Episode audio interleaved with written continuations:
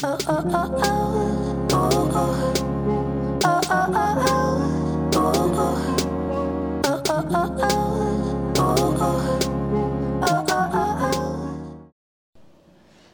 大家好，我是凯丽哥，欢迎回到我的 Podcast 频道。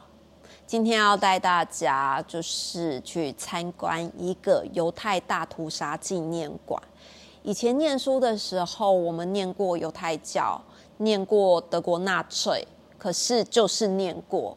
我真的觉得旅行让我长了很多的知识，因为很多的事情在课本上面我不见得会有兴趣，或是不见得印象会这么深刻，因为我本来就不是一个念书很厉害或是记忆很厉害的人。但是在以色列旅行，在耶路撒冷旅行的时候呢，我们去参观了犹太大屠杀纪念馆，我觉得。那是一个我人生旅行回忆里面非常震撼的一个时刻。在这个犹太大屠杀纪念馆，它其实距离耶路撒冷有一段路，也是我觉得如果你到以色列到耶路撒冷是一定要列入参观的地方。它在以色列耶路撒冷城西的赫兹尔山，它也是世界上最大。最有影响力的大屠杀纪念馆，在这个里面呢，它不能拍照。然后在进去之前呢，其实我也我也对这个历史真的是很模糊的，然后也有一点就是真的也不知道是发生什么事。那天要进去之前，我记得我在门口拍一张照。因为这个地方不能拍照嘛，所以我就在门口要进去之前就先拍了一张照。在照片里面，我记得我是笑眯眯的。可是你知道吗？出来之后啊，我根本完全就是在回想我进这个博物馆之前的那个心情是完全天壤之别。我出来之后啊，其实心情真的很不好，而且那天晚上我也睡得很不好。为什么？因为。这其实就是有一点是人类史上最大的大屠杀事件，它等于等于要把一个民族全部都灭掉。所以在参观完之后，你知道那个心是揪着的，是痛的，然后痛到就是你真的会觉得世界上怎么会有人类是这么残忍的，想要去屠杀另外一个民族？在这个犹太大屠杀纪念馆，它其实是一个三角柱体。就是等于是简单的形容，就是它是一个三角柱体，然后里面呢，你可以看到它会是一个三三角长形的三角形，然后变成一个三角柱体，横跨在那一整个山上，非常长。等于你从门口一进去之后，在里面逛的路线是 Z 字形的逛。然后一开始入口是黑暗的，很黑，里面整个设计就是非常黑暗、非常阴暗的。即使你看现在是二零零一年，我已经回来了三年左右了，到现在我眼睛一闭上，我都还是想象得到我在那个大屠杀纪念馆里面的所有的印象。你从门口一进去之后，因为是 Z 字形参观，它是黑暗的，非常暗。一直走到尾声的时候，出口就是光明的，才是光明的。它也意味着迎向光明。那所以你在在这一整个犹太世界里面啊，犹太大屠杀的事件里面，它一共死了六百万个犹太人。其中包含一百五十万个儿童，然后看完这个，真真的就是心情会很不好，因为在一九四一年到一九四五年。这几年的期间，是以希特勒为首的纳粹党，他们在第一次世界大战战败之后，其实就开始对犹太人进行迫害跟驱逐。希特勒呢，他会跟人民说，战败的原因就是因为犹太人太聪明了，太富裕了，所以他就不断的灌输所有的纳粹党有关于犹太人的坏话。简单的说，就是种族歧视啦，所以他要将犹太人杀光光，这样他们也可以把犹太人的财产就是归归纳为自己所有，归纳为纳粹所有。所以那个时候呢，希特勒把犹太人在欧洲的那个欧洲跟亚洲每个区的犹太人的分布图就做出来。你看，当时候他竟然可以做做分布图这么厉害。在波兰的犹太人最多，有两百多万人。其他的欧洲国家其实也陆陆续续都有，但是其实以波兰的犹太人最多。然后他就有了这张分布图之后，他就要进行大屠杀了，就是全部通通都要灭亡。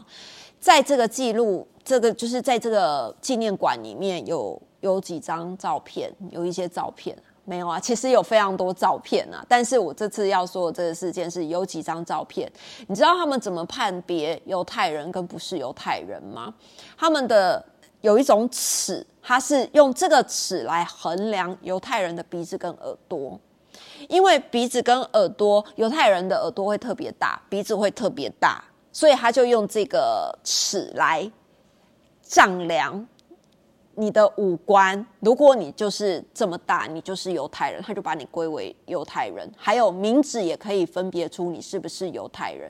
接着呢，他就把人就是区分出来了。犹太人都区分出来之后呢，所有的犹太人都要带一个六芒星的标志在衣服上面。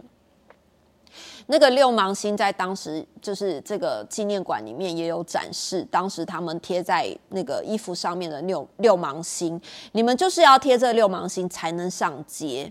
按当时候呢，希特勒他就在各地，因为欧洲、亚洲各地都有集中，就是都有犹太人分布嘛，所以希特勒他就决定在这个地这几个地方盖犹太人集中营。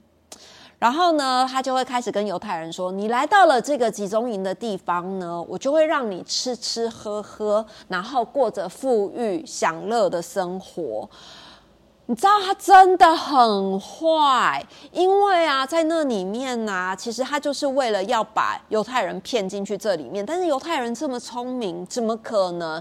你知道他把一些在犹太，就是已经在集中营里面的骨瘦如柴的孩子，因为在纪念馆里面都有这些照片，就是骨瘦如柴的孩子，他就请了那个化妆师帮他们化妆，然后请了摄影师来帮他们拍广告片，然后每一个人都穿的漂漂亮亮，然后化妆化的漂漂亮亮，然后就在那边就是唱歌啊什么的，就是这样。影片里面就是哎这样很开心啊，然后唱歌，你就好像就是要做了一个很美的广告片，把所有的人营造出集中营里面就是快乐过生活。然后是一个游乐园的概念，但是其实根本不是啊！但你知道希特勒多恶劣吗？他就是把这些拍广告的犹太人在拍完广告片之后，就通通都杀掉了。为什么？因为他怕这些人就是会会跟其他人，就是会把这些真实的事情散播出去，所以这些人拍完广告之后，就通通都被杀掉了。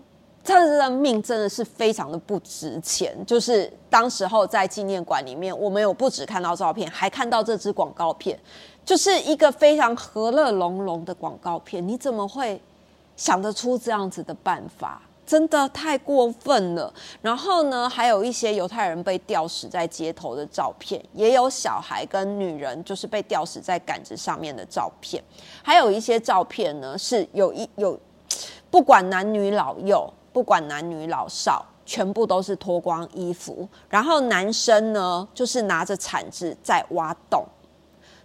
挖好之后，因为你没穿衣服嘛，就挖洞。挖好之后呢，他就纳粹的军人就会把犹太人通通扫射死掉，把他埋到他们刚刚挖的洞里面。等于你就是挖了一个洞，是要埋你自己的。那我记得还有。像是有一些照片是女人跟小孩光着身体，然后那个场景就是在雪地里面，在雪地里面，然后那个女人跟小孩就是在寒冷的雪地里面光着身子走。这个用意呢是要让他们走到死，走到死之后呢，就是。你也不用杀他们，因为你走着走着人死了，他就把你丢在那个森林里面，就完全不管。那因为这里面就是真的非常多的照片记录下来，所以我们现在才看得到。我就问以色列导游说：“其实这些照片是怎么来的？因为不看不像是后来再仿出来的，而都是血淋淋的照片在呈现在这整个纪念馆里面。”导游就说他这其实是纳粹摄影师，为了要记录他们是一个强国，所以把这些屠杀的影像全部通通都记录下来。那其实恶劣的还不止这样，纳粹当时候用了非常多的犹太人做人体实验，不管是医学还是工业上面，其实都用很多人体实验，就犹太人的人体在做这些实验。有一个从集中营存活下来的医生说，那个时候有一个纳粹医生是专门利用儿童做实验，他会用儿童实验药品。比如说，让儿童的眼睛呈现不同的颜色，或者是情绪失控的药物，还有那时候存活的医师啊，他就说他当时是负责照顾集中营里面的儿童双胞胎。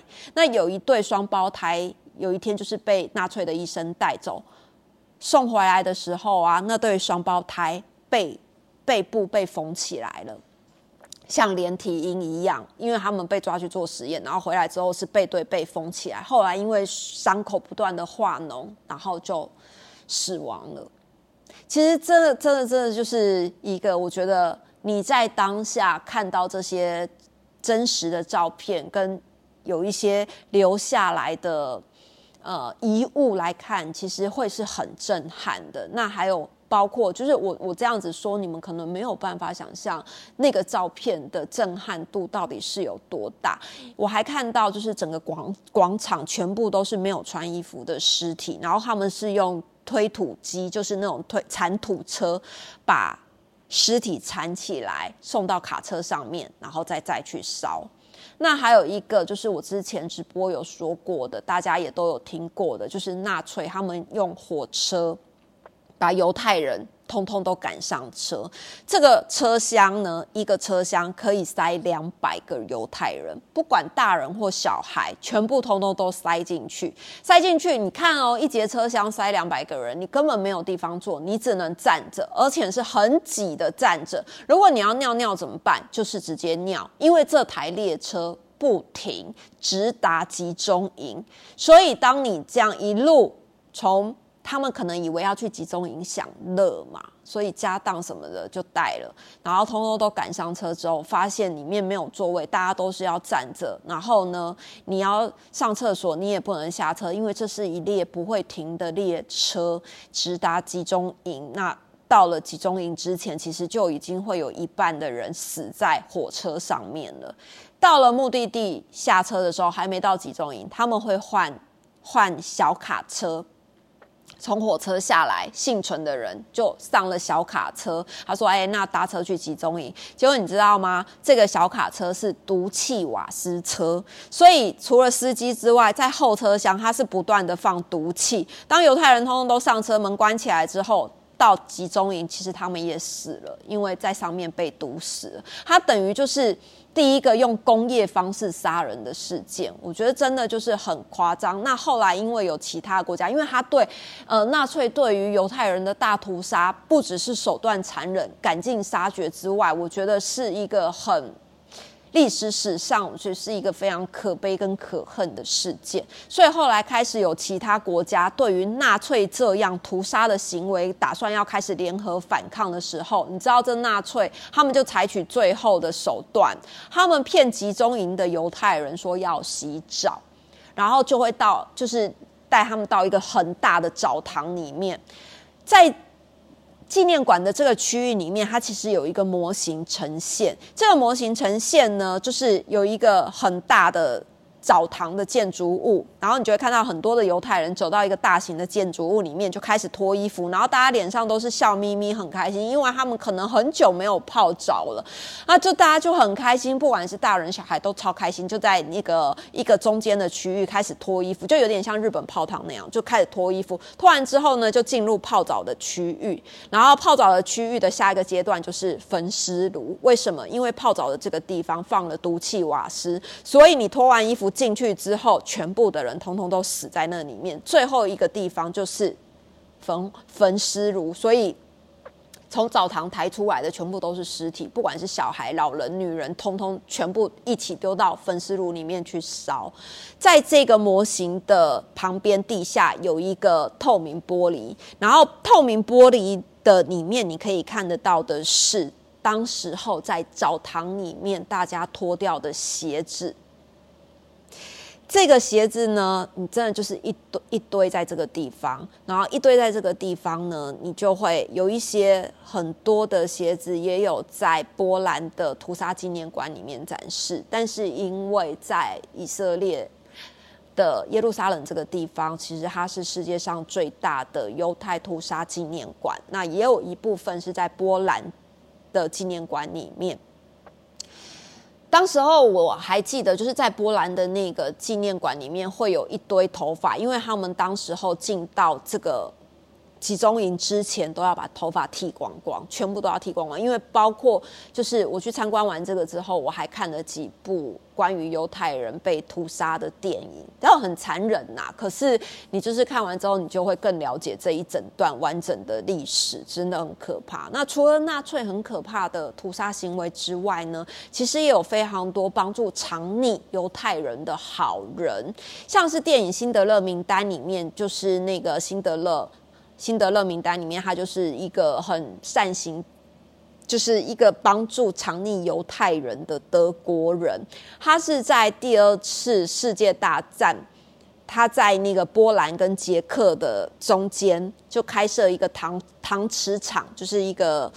那个搪瓷嘛，就是那个花盆、瓷器那类的工厂跟弹药工厂，所以他那个时候请了非常多的犹太人当员工。可是当纳粹开始屠杀的时候啊，他也会觉得很于心不忍，因为手段真的太残忍。所以辛德勒就将这些犹太人藏在自己的工厂里面。最后他成功救了一千两百万呃一千两百名工人免遭德国纳粹的屠杀。所以你知道后来有一个影片是当。当时候，呃，因为世界大战已经结束了，然后又过了好几年，然后有一天，辛德勒他就邀请了一个颁奖典礼，就是可能他也不知道是什么颁奖典礼啊，然后他就去去那个地方。那当他就是被表扬的时候，他就说啊，谢谢你，就是解救了非常多的犹太人，然后。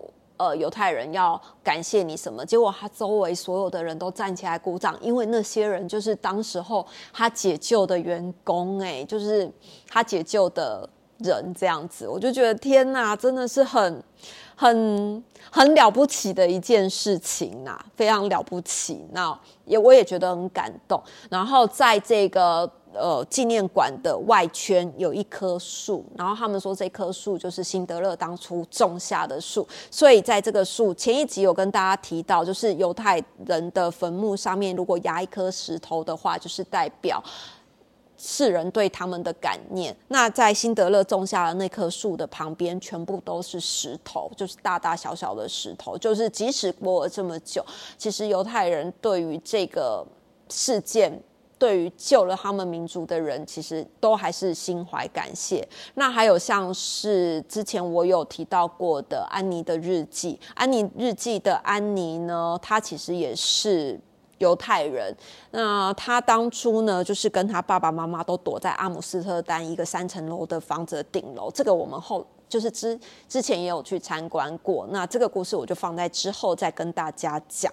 那安妮跟她姐姐还有爸爸妈妈，还有一些犹太人，其实当时候大概七八个人都躲在阿姆斯特丹的这个三层楼房子的顶楼，而且他们其实也是被藏匿的。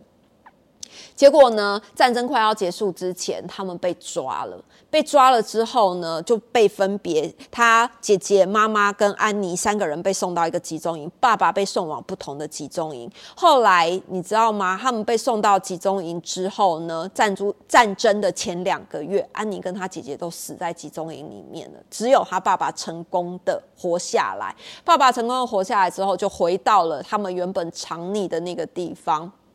然后才看到安妮的日记，然后把安妮日记对外公开，这样，所以我们也是因为先到了这个犹太纪念馆里面，然后才了解到有安妮的这个故事，然后过了几年之后，我们再到荷兰阿姆斯特丹去安妮之家里面，然后安妮安妮的日记后来有出版，然后就是也是翻译成很多的语言。那我们家有一本是漫画的版本。在纪念馆里面，最后最后有一个纪念堂，然后这个纪念堂呢，它其实是一个圆拱形、高耸入天的，像是欧洲教堂的那种圆拱形的的屋顶。在这屋顶上面有六百个不知名的犹太人罹难者。他就说呢，其实透过这样的方式，可以希望让世人记得他们，因为他们就是不知道身份，可是也。不想被遗忘，在纪念堂的墙上面有很多的书架，只放了一半左右。当初其实设计了六百万个位置，可以存放六百万份的遇害者证词。其实目前已经整理出三百万份了，就是都有在这个书架上面。犹太大屠杀纪念馆其实从建馆起还有一个非常重要的任务，就是希望可以收集到每位遇难者的姓名。那他们的目标是直到每个人都有名字为主啦。嗯，然后纪念馆的出口其实就是因为入口是黑暗的嘛，整个纪念馆里面都是非常昏暗、非常暗的灯光在呈现。其实也真的就是。这些心情，其实如果你用太明亮的灯光，其实好像也不是很适合它，因为它真的就是一个非常沉重的纪念馆。在纪念馆最后的出口是对面的山谷。的光明就是迎来的光光明，也意味着这场战争结束之后的光明。其实走出纪念馆看到这山谷的话，就是心情并没有很好，因为以色列导游就说他们盖纪念馆还有一个很大的理由，就是要让他们的后代记取这可怕的屠杀战争的可怕，但是要放下仇恨，继续往前走，不要让历史重演。在纪念馆旁边还有一个死难儿童纪念堂，因为我们没有去看，在这个屠杀里面有一百五十万名儿童，其实就是被杀害了。那在这个儿童纪念馆出资人是一对夫妻，他们的儿子的雕像，就是头的雕像，是在挂在这个纪念馆的入口处，因为这个孩子他两岁半的时候死在奥斯维辛集中营。所以这对夫妻他就是为了儿童，然后盖了一个死难儿童纪念堂。在在这个纪念堂里面没有任何的展览品，它只有几根蜡烛在黑暗中反射出光芒，然后在这个空间里面不断播放当时被屠杀的儿童的姓名、年龄跟居住的地方。另外还有一个犹太。就是在波兰的犹太裔教育家，他是拥抱，就是拥抱了一群瘦弱无助孩子的雕像。这个雕像。其实就是这个主要的人，他其实就是孤儿院院长，他将近三十年都在为孤儿院奉献心力，所以当时他还努力的保护这些犹太的儿童，避免被屠杀。可是，在一九四二年八月的时候，这个院长跟很多的老师都被送往集中营去处死，没有一个人是逃过的。在现在波兰还有两，呃，当时候，当时候在波兰。犹太人有两百两百多万人，也是被杀害最严重的区域。所以在波兰的犹太大屠杀纪念馆，有一个区域放了七万吨的头发，这些头发都是当时候犹太人在集中营里面被剃光头被剪下来的。那还有很多数以万计，就是被骗去要洗澡、要去泡澡，然后被脱下的衣服，这些衣服也通通都在波兰的犹太大屠杀纪念馆。其实，在这里面呢，就是嗯，之前有一个犹太导游啊，他在带这个团体旅行到博到这个纪念馆里面的时候，一度没有办法讲话，因为已经哭的就是稀里哗啦了。在这个嗯。这整个故事，如果大家想要更了解的话，其实可以到我的部落格文章里面去看，也可以上网自己搜寻。然后有几部电影，我也觉得还蛮好看的。有一部电影是，好像是他是不是在讲最后的钢琴家，他是在讲一个钢琴家，他是犹太人，可是因为他也被迫害，就是完全是被追杀。后来他躲在一个。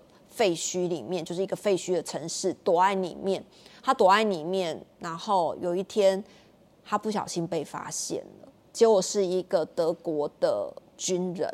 结果这德国的军人他没有杀了他，他反而偷偷的帮助他，然后帮他送食物，这样子就是还是有一些些的好人存在啊。还有像是穿条纹衣的男孩，这个看了也是会很难过啦，因为穿条纹衣的男孩就是说，呃，德国的一个将军首领的儿子。然后，因为他他要被派到管集中营的地方，所以他们家离集中营有一点点的小距离，但是走路走得到的。那有一天呢，他这儿子呢，就因为调皮，所以就跑到集中营附近，他就发现里面所有的人都穿条纹的衣服，一模一样，每个人都穿条纹的衣服，他就好奇。后来有一天，他就坐在那个栅栏的前面，刚好里面有一个嗯犹太的孩子。跟他年纪差不多大，他们就面对面坐下来就在聊天。后来这个德国的孩子就每天都会到那个地方去去跟他聊天哦。为什么你看起来永远的这么不开心？为什么你看起来就是每天都要穿一样的衣服？因为他还小，他不懂。后来有一天，他终于就是突破了那个界节点，偷跑进去集中营里面了。他穿跟他们一样的条纹衣服，结果那一天就是。犹太人要去泡澡，要去送死、放毒气的地方，所以这个德国将军的儿子就在那个里面。当他发现的时候，其实已经来不及了。就是那个孩子已经在毒气室里面被毒死了。就穿条纹衣的男孩，其实也还蛮推荐大家看的。然后最后是《安妮日记》，《安妮日记》就是也有电影，然后我们也亲自参观过当初他们躲藏很多年的那个房间，然后一样也是非常的震撼。这个就留待下一次再跟大家分享。然后希望。战争真的真的很可怕，所以希望世界就是和平，然后悲剧不要再上演。祝大家有个美好的一天。听完之后很难有美好的一天，就是心里面会很沉重。祝大家一切都平安顺利，下次见，拜拜。